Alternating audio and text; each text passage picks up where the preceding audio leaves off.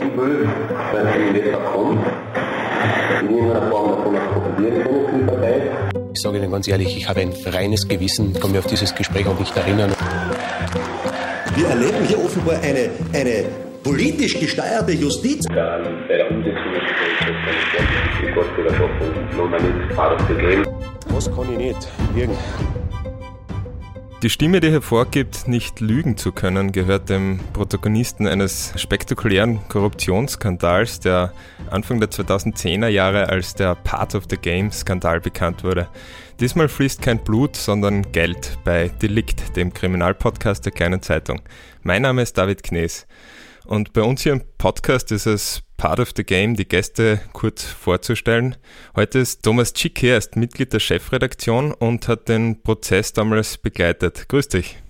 Hallo David. Thomas, umreiß einmal kurz ähm, den Begriff Part of the Game. Was, was war eigentlich Part of the Game? Worum ging es da? Naja, den Begriff muss man eigentlich ein bisschen zweiteilen. Zum einen war Part of the Game einer der Kernsätze, die wir jetzt gerade gehört haben, in einem Tonbandmitschnitt, der dann zu seinem wirklich spektakulären Prozess, auch juristisch spektakulären Prozess geführt hat, infolgedessen Uwe Scheuch zurücktreten musste. Und gleichzeitig ist Part of the Game, of the Game dann auch zum Synonym geworden für all das, was dieses ja, durchaus verluderte System Haider in den Nullerjahren und in den Zehnerjahren eben später noch mit seinen Nachfolgern ausgemacht hat, dass man bei Investitionen mitschneiden wollte, dass man ganz unverhohlen nach Parteispenden gefragt hat und dass man sich einfach da mit einer Allmacht im Land breit gemacht hat, die es bis dahin und zum Glück auch seither nie wieder gegeben hat. Und mit der, vor allem mit einer Selbstverständlichkeit irgendwie, so wie das damals gewirkt hat, oder?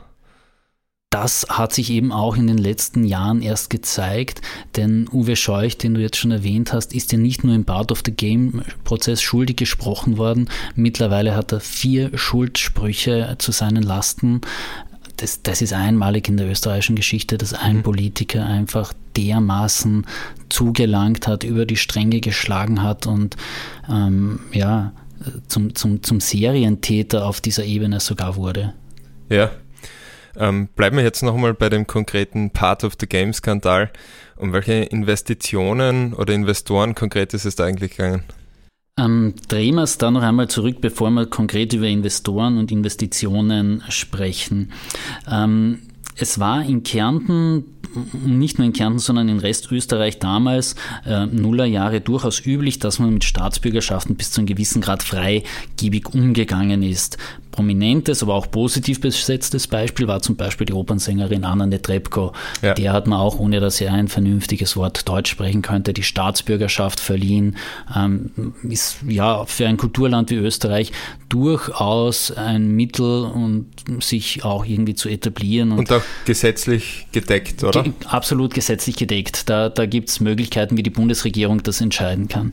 Und da setzt eben nachher der Part of the Game Skandal ein, denn man hat eben nicht nur Sportler oder Kulturschaffenden wie Anna Netrebko diese Staatsbürgerschaft verliehen, sondern man war da auch in Richtung Investoren relativ freigebig.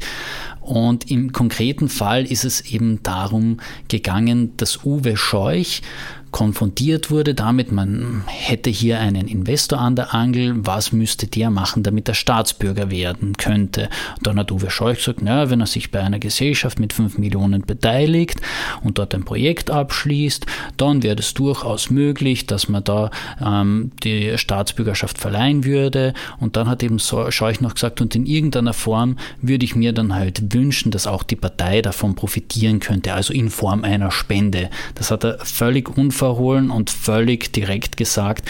Und darauf ist es ja dann auch im Prozess hinausgelaufen. Ja. Nicht, ob er als Landeshauptmann Stellvertreter tatsächlich eine ähm, Staatsbürgerschaft verleihen könnte, sondern auf das faktische Element, ob er den Einfluss nehmen könnte, dass so etwas erfolgen würde. Und da haben eben die Gerichte mehrfach erkannt, ja, das könnte es sein. Das hat dann letztlich auch zum Schuldspruch geführt, dieses Momentum des Faktischen.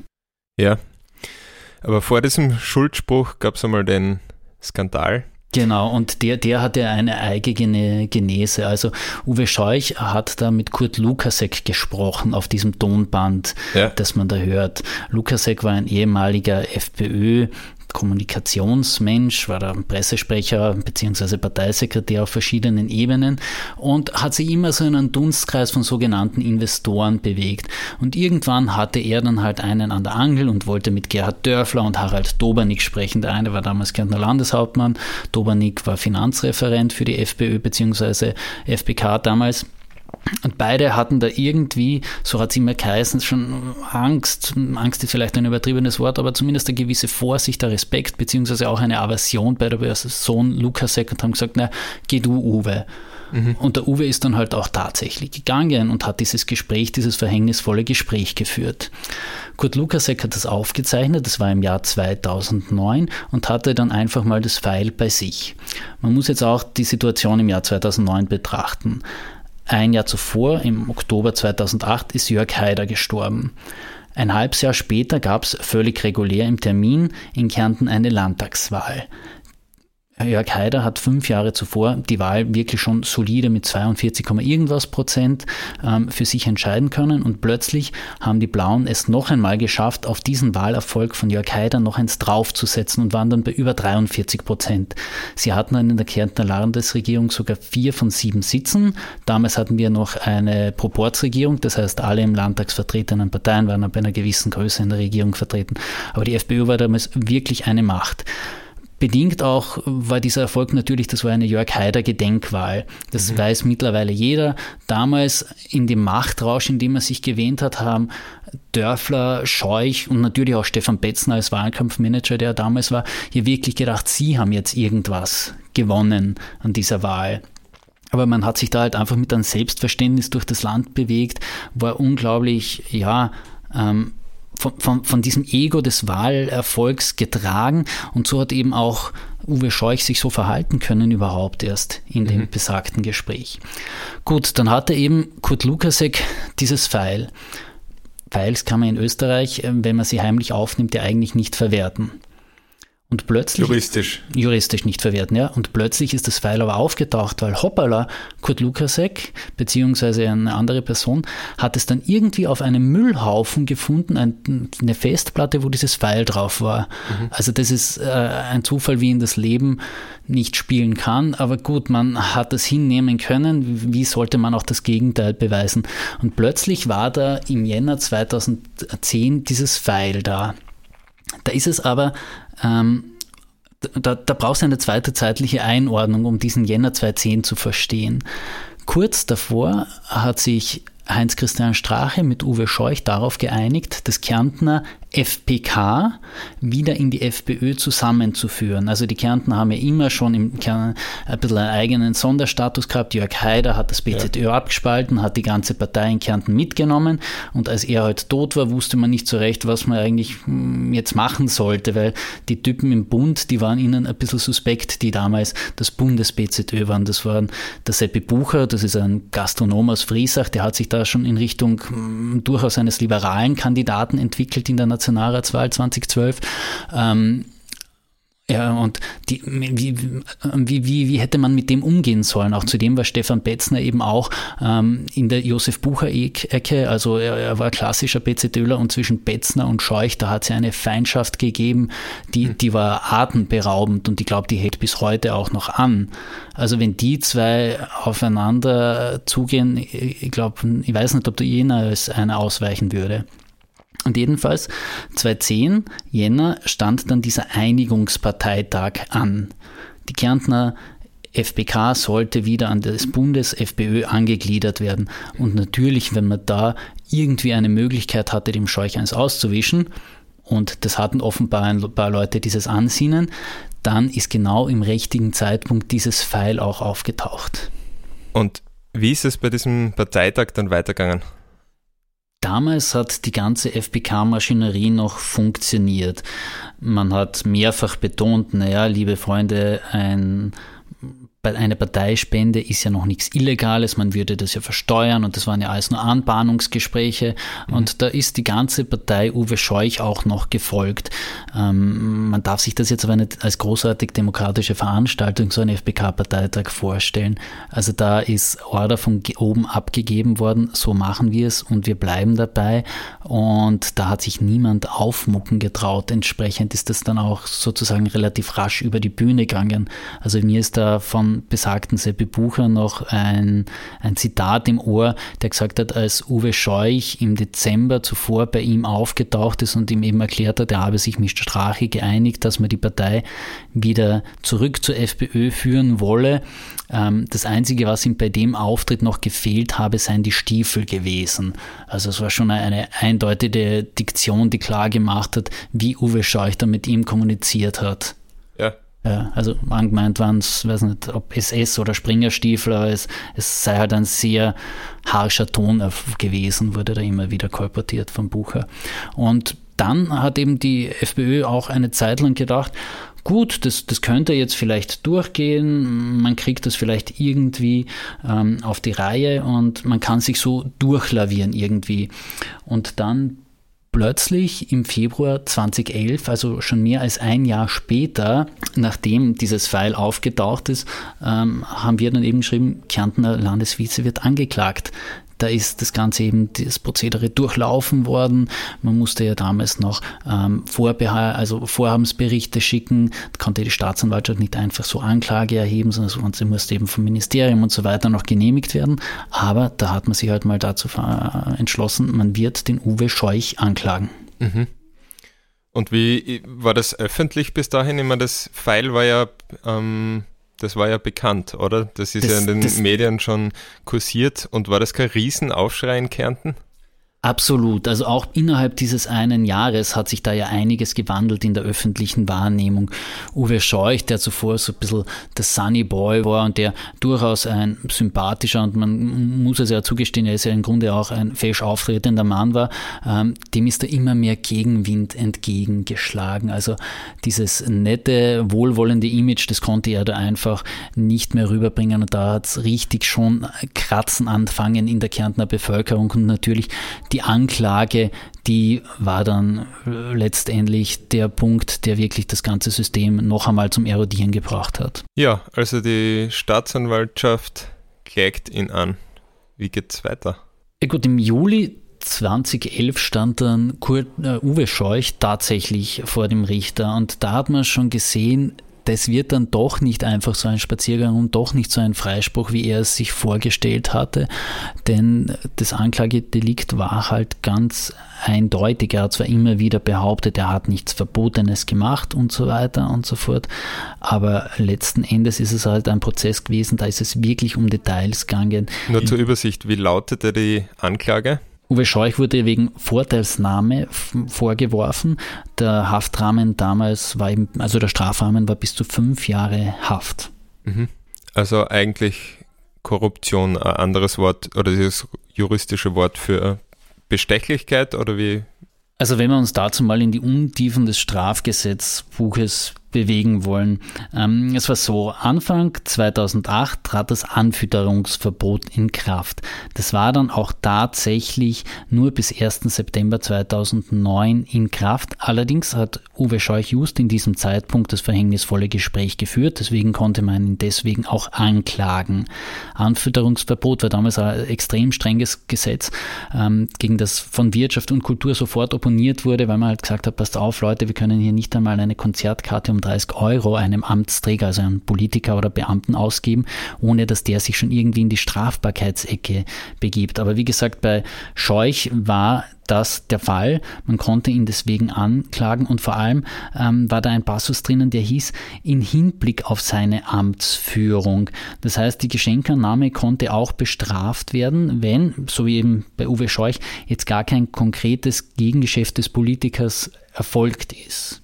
Also da ist es wirklich eine juristische Spitzfinderei und wie gesagt, am Ende lässt es sich darauf subsumieren, hätte er Einfluss nehmen können auf diese Staatsbürgerschaftsverleihung okay. oder nicht. Das, das war der Kern des Ganzen. Und wahrscheinlich auch, ob er, ob er das dem Investor in Aussicht gestellt hat, oder?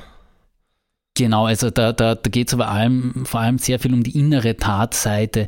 Ähm, wie weit konnte man Handlungen setzen, beziehungsweise man musste gar nicht konkrete Handlungen setzen. Man musste jetzt nicht irgendwo anrufen und sagen, du, können wir für den Vadim da vielleicht irgendwas checken wegen der Staatsbürgerschaft, mhm. sondern es ist wirklich nur der Punkt, bis zu dem er sich herausgelehnt hat. Das ist da ähm, eben kritisch betrachtet worden, was aber auch völlig in Ordnung ist, muss man jetzt aus rechtspolitischer Sicht sagen, denn solche Äußerungen per se, die sind es ja dann, die dieses Krebsgeschwür der Korruption ausmachen, wie es Richter Christian Liebhauser-Karl dann im Ersturteil auch genannt hat, die das Problematische sind an der Amtsführung. Mhm.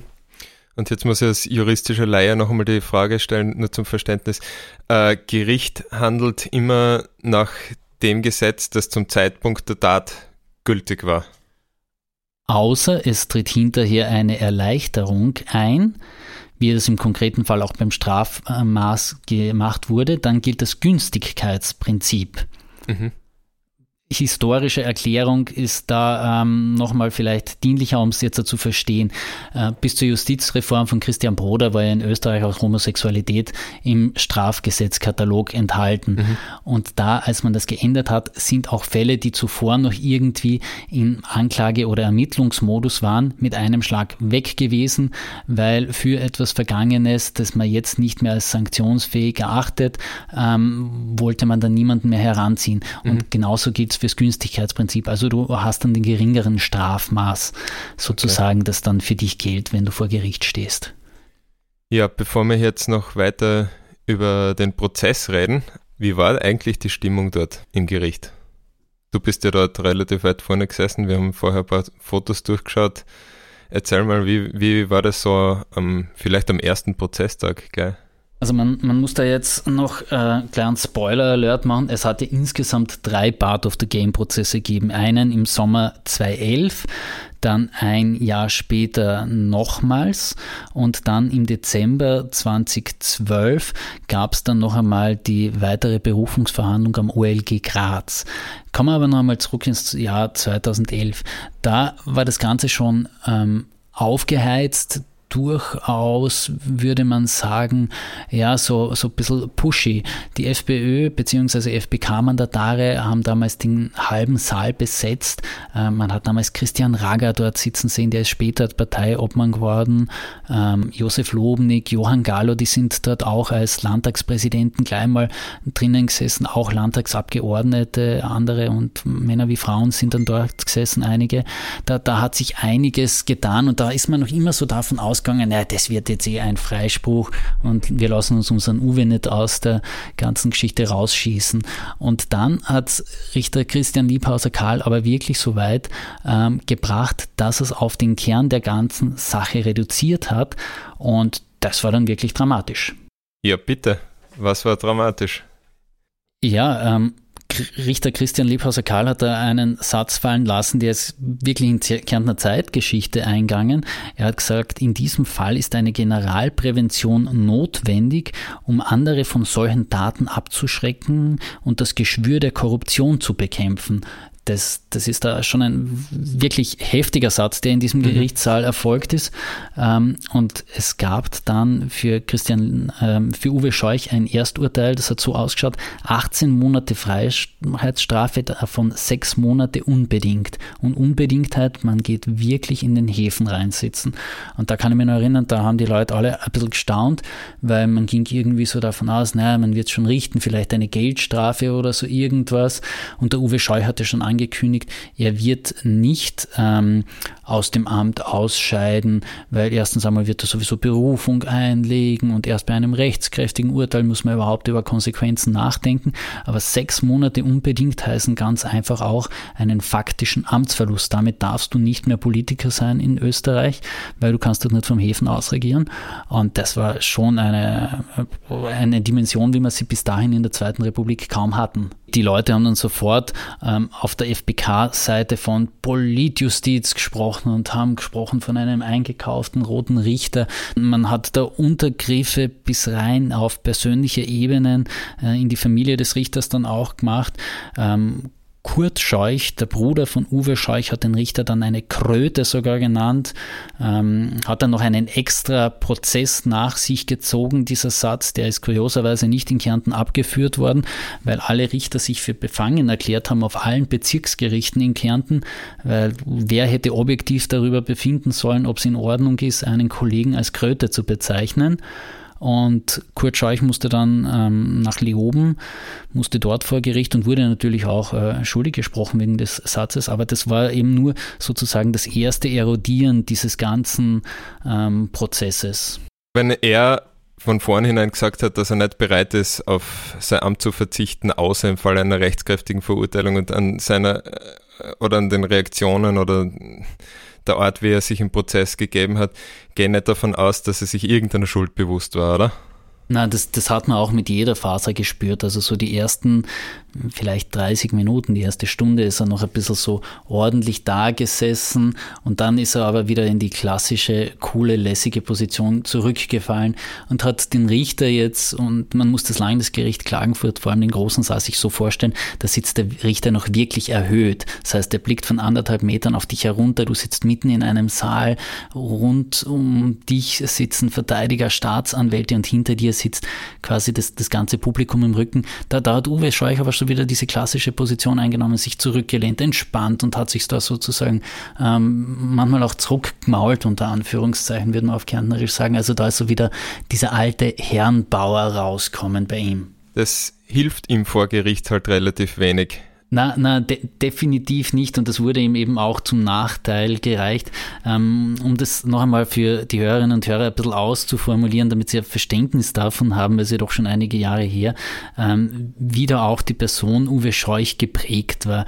Ähm, wir haben in der Zeitung oft davon geschrieben, er stammt vom Sternhof in Mühldorf. Ja. Das ist jetzt nicht ein klassischer Bauernhof, wie man ihn sich so landläufig vorstellen würde, mit ein paar Kühen, Schweinen und einem Traktor, sondern es ist wirklich ein herrschaftliches Anwesen. Wenn man mit der Bahn, mit der Dauernbahn rauffährt und runterblickt ins Mölltal, da siehst du von Weitem, was der Sternhof ist. Mhm. Und wenn man mal reinfahrt ins Dorf und dann kurz vor der Tür stehen bleibt, dann sieht man auch neben der Eingangstür so ein Schild, Sinngemäß steht da drauf, von hier aus steuerte Johann Baptist Türk den Widerstand gegen Napoleon. Das war ein Mann, der war quasi der Kärntner Andreas Hofer. Und wenn du in so einem Haus aufwächst, wo du immer vermittelt kriegst, du bist ein Freiheitskämpfer, du hast quasi Kärnten von der Übermacht befreit, dann macht es, ich glaube, schon auch innerlich mit dir irgendwas, dass du da jetzt die nicht so als einer der gleichen wähnst, sondern schon ein bisschen gleicher. Und das, das hat dann auch Uwe Scheuch oft einmal die Menschen spüren lassen lassen. Also mhm. er, er hat schon verstanden, Verbindungen aufzubauen, hat leutselig sein können, war im Umgang dann auch immer sehr gepflegt in den Manieren und alles dergleichen mehr. Aber man hat schon gemerkt, Bessler Herablassung ist da schon bei dem Kerl da und das hat er im Gericht dann halt auch beim ersten Prozess nicht verhehlen können. Ja, also so herrschaftliche Charakterzüge an den Tag gelegt. Unbestritten. Also da, da, da hat sich, ich tief in seine Seele was eingefressen, dass er sich halt nicht jetzt so als kleiner Bauer aus Mölter erwähnt, sondern schon als, ja, von Natur gegeben eingesetzt, sozusagen. Und quasi durch äh, Ungerechtigkeit oder Missverständnis für äh, Lappalie zur Verantwortung gezogen wird. Ich kann mir vorstellen, dass das ja, so ja, genau. Also in, in, in, seiner Werteordnung war es ja auch nie auch nur eine Lappalie, sondern es war ja normal. Er hatte auch den Satz gesagt, naja, man würde die Parteispende eh versteuern. Ja. Also, dass sie aber nur erfolgen würde dafür, dass was völlig anderes zuvor rinnt, das war jetzt irgendwie auch exkludiert bei ihm. Er hat gesagt, wenn es eh versteuert ist, dann passt ja alles. Also das, und das, das finde ich auch so bemerkenswert, wenn man diesen Fall dann auch mit dem Ivica-Video in Connex bringt, dass dort natürlich auch dann gesprochen wurde, es gibt Möglichkeiten und das muss alles immer sauber werden, so wie der Strache das da in dem kurzen Text, den man kennt vom Ivica-Video, ähm, gesagt hat. Das ist dann schon einfach augengleich gewesen, wie in dieser Partei Fundraising gemacht worden ist. Und ich behaupte nicht einmal, dass es die einzige Partei ist, die das so macht. Mhm, mhm. Also du hast vorher schon gespoilert, es war nicht der erste Prozess. Wie ging es weiter nach dem Urteil? Genau, das, das Urteil wurde dann ein paar Monate später aufgehoben.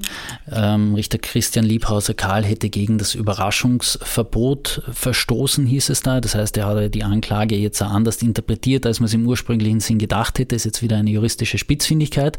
Aber es hieß dann eben im Jahr 2012 zurück an den Staat.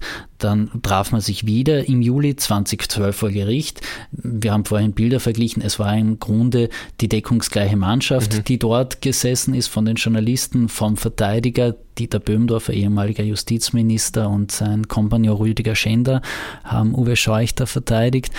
Aber Scheuch war in dem Fall doch ein bisschen anders, weil zu dem Zeitpunkt ist einiges schon mehr hochgekocht gewesen im Jahr 2012. Parallel lief nämlich der Prozess ähm, gegen Dietrich Birnbacher und Josef Martins, wo man einfach augenscheinlich zuschauen konnte, wie dieses ganze System Haider wirklich funktioniert hat. Worum ging es in diesem Prozess? Ähm, Dietrich Birnbacher, das war ein Villacher Steuerberater oder ist es äh, vielmehr, hat im Zuge des Hypoverkaufs eine, ein Gutachten erstellt. Das war rund sechs Seiten lang und er hat dem Land Kärnten dafür 12 Millionen Euro verrechnet. Hintergrund des Ganzen war, man wollte das Geld einfach aufteilen zwischen Martins, zwischen Haider und ihm. Und dann ist halt Haider gestorben. Birnbacher ist mit den 12 Millionen da gesessen und hat keinen Bock mehr gehabt zu teilen. Und so ist das Ganze noch überhaupt erst ins Rollen gekommen, dass immer mehr Menschen hinterfragt haben, hey, hallo, sechs Seiten, zwölf Millionen und ich habe die sechs Seiten mehrfach gelesen. Ähm, dieser Text ist keine zwölf Millionen Euro wert. Birnbach hat irgendwann mal im Prozess dann gesagt, naja, eigentlich war es nur 300.000 Euro wert, was ich da an Expertise abgeliefert habe und den Rest wollten wir aufteilen das, das war schon mal relativ sagenhaft, dieses Geständnis. Ja, stell dir vor, wie wir denn das verdienen für die Wortanzahl ja. als Journalisten, die wir täglich produzieren. Es wäre ein guter ähm, ja, wir, wir, wir, wir, wir haben das ausgerechnet, diese 12 Millionen. Ähm, ich glaube, wir haben dann mal eine sehr plakative Zeitungsseite auch gemacht, wo wir gemacht haben, das sind über 200 Mercedes E-Klasse, die der Birnbacher da verdient hat oder so. Also ja, aber so plakativ das ja sein muss, es ist ja irgendwie notwendig, es, es um das Ganze Menschen in Perspektive zu setzen und vor Augen zu führen, was, was da eigentlich passiert. Weil das wollte ich eh vorher auch noch fragen. Ähm, es ist bei diesen Korruptionssachen oft schwierig, dann äh, das Opfer, ähm, also wer, wer sind die Opfer, wer sind die Leidtragenden eigentlich von diesen Verbrechen? Weil die gibt es ja, aber es ist eben nicht so offensichtlich wie jetzt beim Mord oder ähm, bei einem Überfall. Wie ist das bei Korruption? Genau, und da war eben der Birnbacher Prozess einer, der hat deutlich gemacht, was da gelaufen ist. Denn Josef Martins hat dann auch einmal bekannt, nö, er hat dann vom Birnbacher doch ein Geld bekommen. Das war im Zuge einer Weihnachtsfeier von einem Serviceclub, wo die beiden Mitglieder waren. Da hat er ihnen dann ein Kuvert rübergesteckt mit 50 oder 60.000 Euro drin. Die hat dann der Martins verwendet, um seinen Wahlkampf ein bisschen zu finanzieren, so Runden zu schmeißen oder so. Mhm. Und ich weiß noch, dass ich damals im Live-Ticker den Satz geschrieben habe, er, er, war mir im Moment damals vielleicht etwas peinlich, aber retrospektiv betrachtet ist es einer Satz, den, den lasse ich auf Leben lang mir zurechnen. So dumm wie Korruption in Kärnten läuft, hat man sich das nicht einmal am Biertisch vorstellen können. Du gehst auf der Weihnachtsfeier her und kriegst ein Kuvert, steckst es ein und dann äh, gehst damit Runden zahlen. Also das, da, da, da habe ich mir immer ein bisschen mehr was vorgestellt dahinter keine Ahnung, was da damit finanziert werden könnte oder so, mhm. es wirklich auf der Ebene läuft, ähm, das war unsagbar. Und das war eben der Birnbacher Prozess, der das den Leuten einfach deutlich gemacht hat. Da stecken wirklich Menschen ein Kuvert mit Bargeld in ihre Westentasche ein. Mhm. Und das ist halt Geld, das dem Steuerzahler gestohlen wird. Und das haben diese Jahre in Kärnten und diese zwei Prozesse dann schon klar gemacht, ähm, dass, dass da einfach hergegangen wurde, öffentliches Vermögen auf verschiedenste Art und Weise hinein ins Privatvermögen bzw. ins Vermögen von Parteien geschafft wurde, um dort dann weiter Macht ausüben zu können. Und diese Macht hat man ja auch nur ausgeübt, um dann Freunden das eine oder andere Amtel zu verschaffen, die eine oder andere Genehmigung besser durchführen, mhm. sie lassen zu können, beziehungsweise sich selber besser darzustellen in gewissen Zeitungen, Inseraten, sonst irgendwas. Also das war einfach so ein wirklich unfassbares Spiel, das da gedreht wurde. Und dieser Mister 5 bis 10 Prozent, wie der Uwe Scheuch dann von unserem Chefredakteur Reinhold Dottolog genannt wurde, der war halt da auch für die Leute schon wirklich zur Reizfigur geworden in diesem Jahr 2010. Denn natürlich im Zuge des Birnbacher Prozesses, der wie gesagt parallel lief zu seiner zweiten Verhandlung, da wurde er natürlich auch massiv belastet, dass er gewusst habe, dass er auch versucht hat, dem Birnbacher dann nach Heiders Tod ein bisschen Geld abzunehmen. Birnbacher hat das dann so schön geschildert, er hat sich dann mit Uwe Scheuch und Harald Dobernick in einem Klagenfurter Hotel getroffen und die haben dann gesagt, so, wir wollen jetzt auch unser Geld, weil wir wussten, dass da was lief und so. Also das, das war unglaublich und das hat da einfach alles klar gemacht, was wirklich läuft in diesem Land und wie man und wie sich auch honor, honorige Personen und Dietrich Birnbacher war jetzt nicht irgendein dahergelaufener Steuerberater, der hat Lehraufträge an Universitäten gehabt, das war eine angesehene große Kanzlei in Villach, wie der sich da auch einfach einkaufen hat lassen, weil er gierig war. Mhm. Ja, äh, gehen wir wieder zurück zum genau, Prozess. Wir, wir, wir wechseln wieder zurück rein. wir sind ein bisschen abgeschweift, aber das war sehr interessant jetzt alles. Äh, genau, also ähm, Überraschungsverbot, das Urteil wurde aufgehoben, es ging einige Monate später weiter. Genau, im, im Grunde war es ein Jahr später, Juli 2012. Ähm, Michaela Sanin war diesmal die Richterin. Die Tonlage ist ein bisschen anders der Volk. Uwe Scheuch ist da jetzt schon stiller am Platz gesessen, hat nicht mehr so zurückgemalt. Ähm, und dann fasste er eine Geldstrafe aus, das waren 150.000 Euro, zu denen er verurteilt wurde als Strafe und eben sieben Monate bedingte Haft auf drei Jahre. Das heißt, wenn er drei Jahre unbescholten gewesen wäre, wäre sich das so irgendwie ausgangen. Ähm, aber er hat natürlich auch da gesagt, das akzeptiert er nicht. Er will jetzt da noch einmal in die Berufung gehen und das war dann ein paar Tage vor Weihnachten im Dezember 2012 und bis dahin hat sich ja die Welt in Kärnten auch schon einiges weiter gewandelt. Inwiefern? Ne, wir hatten, wie gesagt, dieses Urteil gegen Uwe Scheuch. Dann hatten wir den Prozess gegen Josef Martins, wo er zu fünf Jahren Haft verurteilt worden ist. Mhm. Er ist direkt noch im Gerichtssaal als Parteichef der Kärntner ÖVP zurückgetreten, weil es einfach nicht mehr gehalten hat. Und als er rausgegangen ist aus dem Gericht, haben ihn zwar noch, ich glaube, seine Schwester war das irgendwie umarmt, weil sie wusste, sie sieht ihn jetzt wirklich ein paar Jahre nicht mehr.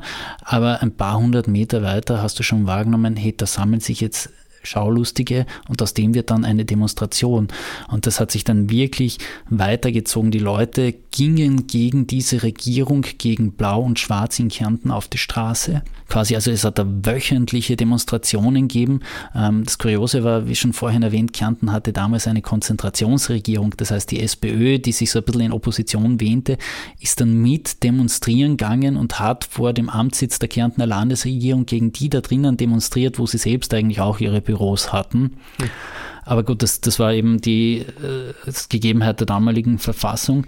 Und man hat dann im Landtag auch Neuwahlanträge nach und nach und nach gestellt. Also man kann sagen, dass diese zwei Prozesse beziehungsweise die Urteile dazu auch schon zum Umdenken geführt haben in der Öffentlichkeit.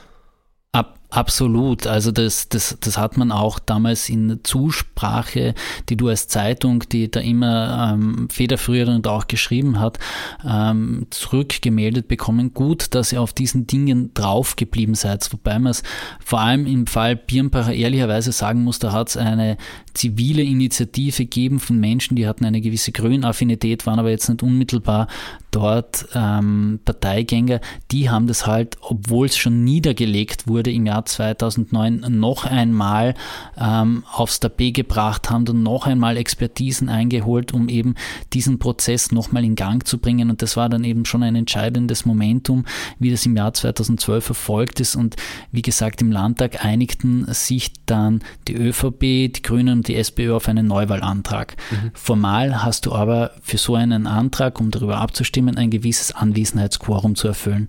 Und die FPÖ hat dann einfach gesagt, Freunde, wenn wir aufstehen, seid ihr zu wenig Leute, um überhaupt darüber ordnungsgemäß abstimmen zu können.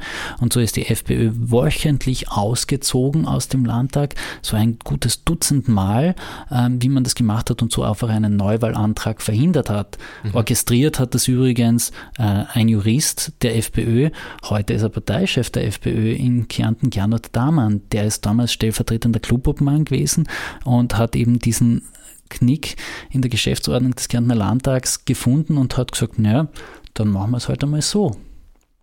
Aus einer formalen Regelung. Aus einer formalen Kapital. Regelung heraus hast du da eben etwas verhindert. Also dieses Mindestanwesenheitsquorum, ähm, das hat schon seinen Zweck, weil stell ja. dir vor, nur ein Drittel der Anwesenden äh, könnte über irgendwas bestimmen, was nachher sozusagen wirklich eine Gesetzesänderung mhm. zur Folge hätte.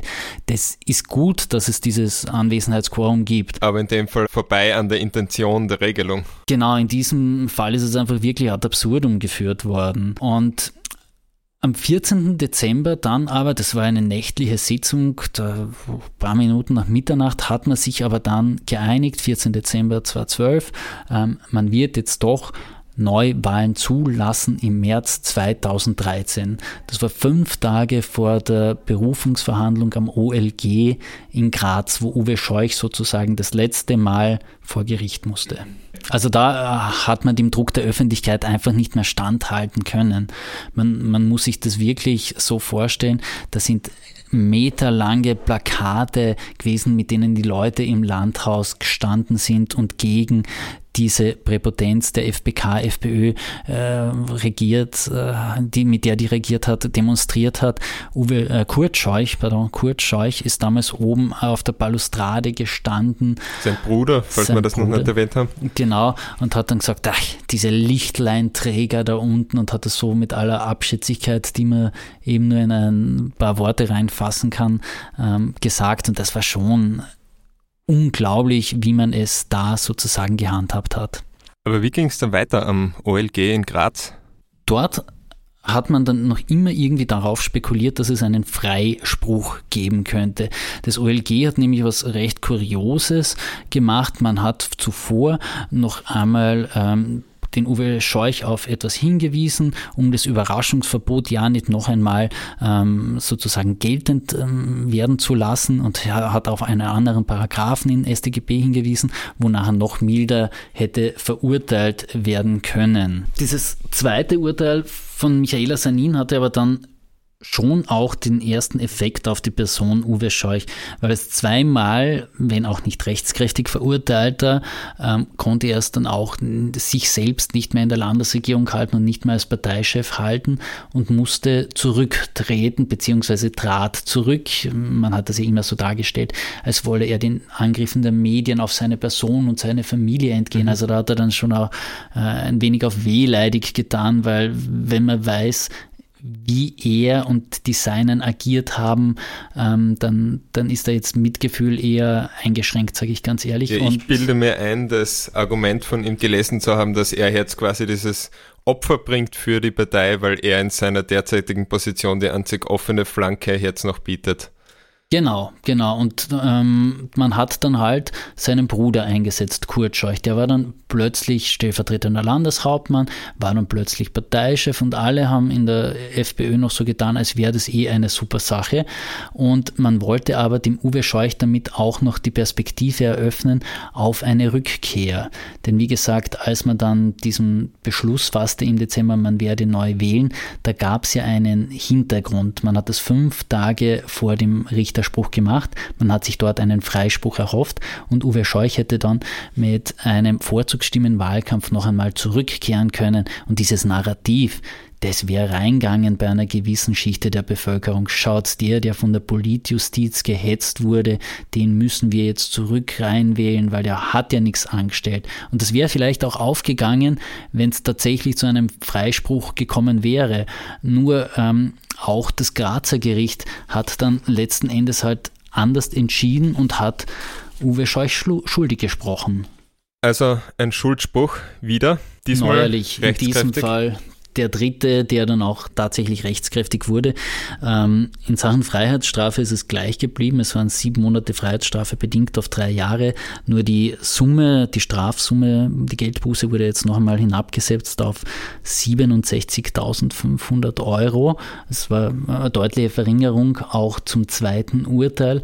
Aber damit war dann halt auch klar, ähm, mit einer rechtskräftigen Verurteilung ist es dann aus und da hat man dann auch bei den Scheuchbrüdern und in der FPÖ bzw. FPK gesehen, es ist vorbei. Mhm. Wie ging es weiter mit ihm? Ne, für Uwe Scheuch ist tatsächlich seit diesem Dezembertag im Jahr 2012 mehr oder weniger eine Privatperson. Natürlich ist sein Handeln und Werken aus der Zeit, in der er in der Kärntner Landesregierung war, nach wie vor von öffentlichem Interesse. Er hat sich drei weitere Male vor Gericht verantworten mhm. müssen. Es waren ähnliche Komplexe. Es war die Wahlbroschüre. Da gab es im Jahr 2009 so eine Broschüre, die augenscheinlichst jedes Corporate Identity seiner Partei hatte, aber die von einer Landesgesellschaft, von der Landesimmobiliengesellschaft finanziert wurde. Da wurde er schuldig gesprochen. Dann später gab es noch auch einmal einen Prozess wegen Scheinrechnungen, die bemerkenswerterweise bereits im Jahr 2007 und 2008 ausgestellt wurden, also noch zu mhm. Lebzeiten von Jörg Haider. Sollte man da in dem Zusammenhang immer wieder erwähnen. Das heißt, Jörg Haider hat wahrscheinlich schon gewusst, was da in seinem Umfeld passiert. Für all jene, die ihn manchmal noch immer heilig sprechen wollen. Und ein drittes Mal gab es eben erst in diesem Kalenderjahr wieder ein Urteil gegen ihn im Zusammenhang mit der Werbeagentur Ideenschmiede, wo er dann auch sozusagen Kickbacks angefordert hat. Und das, da merkt man erst an so was kleinen Episoden. Ja, da, da ähm, Geldrückflüsse an sich beziehungsweise an die Partei. Und genau in dem konkreten Fall hat man es gemerkt, wie tief und wie, wie, wie auf, auf welches Cent-Glauben unter Anführungszeichen man da sogar gegangen ist. Es ist zum Beispiel ein konkreter Fall hat 72 E-Bikes betroffen, die den Nationalpark Hohe Dauern hätte angekauft werden sollen und pro Radl hätte dann irgendwie 100 Euro Kickback an Scheuch fließen sollen. Also, dass man sich für 100 Euro, ähm, wenn man das äh, addiert, sind das 7200 Euro. Mhm. Ich meine, für, für 7200 Euro, dass man da das einfach sich darauf einlässt, auf so einen Kickback, mit dem man das eine oder andere Inserat oder sonst irgendwas finanzieren kann, das ist ja der wahre Wahnsinn und der zeigt, dass das einfach absolute System hatte, dieser Griff in die Parteikasse und dass man sich auch in keiner Sekunde einer Schuld bewusst war. Denn denk noch immer, und das ist irgendwie so ein Bild von Verbrechern, wenn man sich schon darauf einlässt, irgendwo was zu stehlen, dann sollte es ja wohl wenigstens so viel sein, dass man damit ausgesorgt hat, vor allem wenn du jetzt eh aus einer begüterten Situation kommst, wie Uwe Scheuch. Und da merkst du, es ist bei ihm kein Funken irgendwo vorhanden, wo ja da, damals so etwas wie Zurückhaltung herrschte bei mhm. solchen Angelegenheiten. Hat er Zeit gehabt, äh, darüber nachzudenken? Ähm, ich gestehe. Und damit meine, wie viel Zeit hat er tatsächlich hinter Gittern verbracht ungefähr? Ähm, nein, tatsächlich zu einem Haftantritt musste es ja nie kommen. Es waren immer nur bedingte Verurteilungen. Ähm, und ich gestehe auch, ähm, Uwe Scheuch hat sich in der Form jetzt äh, nie irgendwie einer öffentlichen Debatte gestellt, die man wahrgenommen hätte, dass er vielleicht einmal darüber reflektiert hätte. Also über meinen Kollegen Jochen Habich ähm, vor zwei Jahren noch einmal eben bei besagter Wahlbroschürenprozess und da hast du nicht wahrgenommen, dass er irgendwie auch nur einen Ansatz davon hatte, dass da ja was schiefgelaufen sei. Er hat dann gesagt, naja, ich habe das erst am Frühstückstisch entdeckt, dieses Inserat bzw. diese Wahlbroschüre. Ich war damals auch etwas ermüdet im Jahr 2009. Ich konnte mich nicht um solche Dinge kümmern. Also es waren immer nur Ausflüchte, wo er in die eine oder andere Richtung gegangen ist. Also da führt man Unkenntnis über solche zwielichtigen Vorgänge ins Treffen, soweit so erwartbar. Aber es deutet doch einiges darauf hin, dass das was ist, was System hat. Was man so lässt sich das generalisieren und Uwe Scheuch hatte einfach nur das Pech dieser Tonbandaufnahme beziehungsweise die Budgetheit unter Anführungszeichen, dass man hier erwischt wurde und eigentlich viele andere Dinge unterm Radar der Justiz oder der Öffentlichkeit bleiben? Ähm, Also ich glaube jedenfalls, dass es da diese dunklen Dunstkreise gibt, über die immer wieder gesprochen wurde. Das sieht man jetzt auch im Zuge des äh, ähm, Ibiza-U-Ausschusses, dass da schon einiges im Laufen ist in Österreich. In Kärnten war es ja tatsächlich das Momentum, dass Jörg Haider gestorben ist und ein paar Leute, die schon zuvor gierig waren, dann eben die Chance gesehen haben, noch gieriger zu werden. Also da ist Dietrich Birnbacher halt schon eine der zentralen Figuren, der du einfach nicht mehr teilen wollte, weil er keine Lust dazu hatte zu teilen, weil es halt einfach super toll ist, 12 Millionen kassiert zu haben. Die öffentliche Ächtung die hat er halt akzeptiert, denn 12 Millionen Euro sind 12 Millionen Euro. Damit lassen sich Tränen relativ leicht wegwischen. Genau. Und er hat ja auch in sonstigen Fällen da überall Vorkehrung getroffen, um ja irgendwie sein persönliches Vermögen zu schützen. Das heißt, er hat ähm, Hausanteile überschrieben an Kinder und dergleichen Aktionen mehr geliefert, um sich selber dann quasi mittellos darzustellen und sich jedweden ähm, Exekutionstitel entziehen zu können. Mhm. Und das war halt das entscheidende Momentum, wie das Kärntner System auch aufbrechen hat können. Denn wie gesagt, Birnbacher, der Fall ist im Jahr 2009 bekannt gewesen und die Staatsanwaltschaft Klagenfurt hat halt der äh, Order gefolgt, da schlagt es, wie man es jetzt im österreichischen Justizwesen offenbar öfters schon mal gehört hat. Ja, jetzt vielleicht noch zum, zum Abschluss, um den Scheuchfall zu beenden, auch in diesem Podcast hier. Du hast da über brisantes, über politisch brisantes Thema sehr viel geschrieben. Ähm, das waren Dinge, die die Betroffenen die mächtigen Betroffenen wahrscheinlich nicht nur erfreut haben, sage ich mal. Hat es da irgendwelche Versuche gegeben der Einflussnahme? Hast du das mitgekriegt ähm, als Journalist oder irgendwie in anderer Form? Wie, wie war das?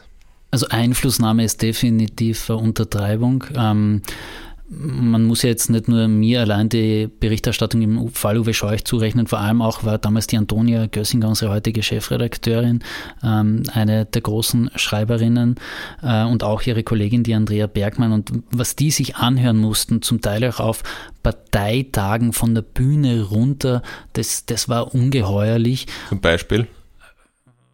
Hexenküche und dergleichen mehr. Und der, der Rest sind alles Ausdrücke, die kannst du wahrscheinlich piepsen in einem Podcast. Also da, da ist Ungeheuerliches erfolgt. Und ich selber habe schon ein paar Jahre zuvor mit der Truppe ein sehr eigenartiges Erlebnis gehabt. Da ist es um die Aufarbeitung des Skandals bei der Kärnten-Werbung gegangen. Das sind auch einfach auch Gelder missbräuchlichst verwendet worden. Höhepunkt der ganzen Episode war es, dass es einen ehemaligen Haider-Sekretär gegeben hat, der mit der Kreditkarte der Kärnten Werbung sich dann irgendwie fesche Anzüge und dergleichen mehr kaufen gegangen ist und das ganz einfach über Steuerzahlergeld abrechnen hat lassen. Und, und da ähm, kam es dann zu einem Untersuchungsausschuss im Kärntner Landtag und plötzlich bin ich auf der Zeugenliste beinahe gestanden, weil mich die FPÖ drauf haben wollte, als jemand, der darüber geschrieben hat. Hintergrund der ganzen Aktion wäre gewesen, wäre ich tatsächlich auf dieser Zeugenliste gelandet, hätte ich nicht mehr darüber Bericht erstatten können. Und ich habe da doch einiges an Unterlagen und Insiderwissen angesammelt gehabt im konkreten Fall. Das heißt, man wollte mich auch über einen juristischen Kniff einfach mhm. von der Berichterstattung aussparen. Also da jetzt äh, die Partei der Freiheitsliebenden, die die Demokratie verteidigen will, da ist man nachher schon, wenn man das, dieses Vorgehen dem gegenüber hält, komplettiert das halt das Bild, sage ich jetzt einmal so, dass man Journalisten mit Tricks aussparen will, davon ganz normal objektiv berichten Berichterstattung zu betreiben. Das war halt auch System der damals Herrschenden. Bist du dann nicht auf dieser Liste gelandet? Na, es kam dann tatsächlich in dem Urausschuss zur Abstimmung, ob der Thomas Schick als Zeuge geladen werden sollte. Und abgesehen von der FPÖ hat das niemand als notwendig erachtet, mich als Zeugen zu laden. Alle anderen haben dann gesagt, nein, den braucht man nicht. Folgedessen bin ich nicht auf der Liste gelandet und bin dann mit einer sehr viel Geduld und Sitzleder, da habe ich den ganzen Urausschuss durchgesessen und habe den sehr intensiv berichtet. Ja. Mhm. Damit haben wir, glaube ich, den Fall ausführlich genug besprochen. Danke dir jedenfalls für das Gespräch. Ähm, euch vielen Dank fürs Zuhören und bis bald bei Delikt, dem Kriminalpodcast der kleinen Zeitung. Mein Name ist David Knees.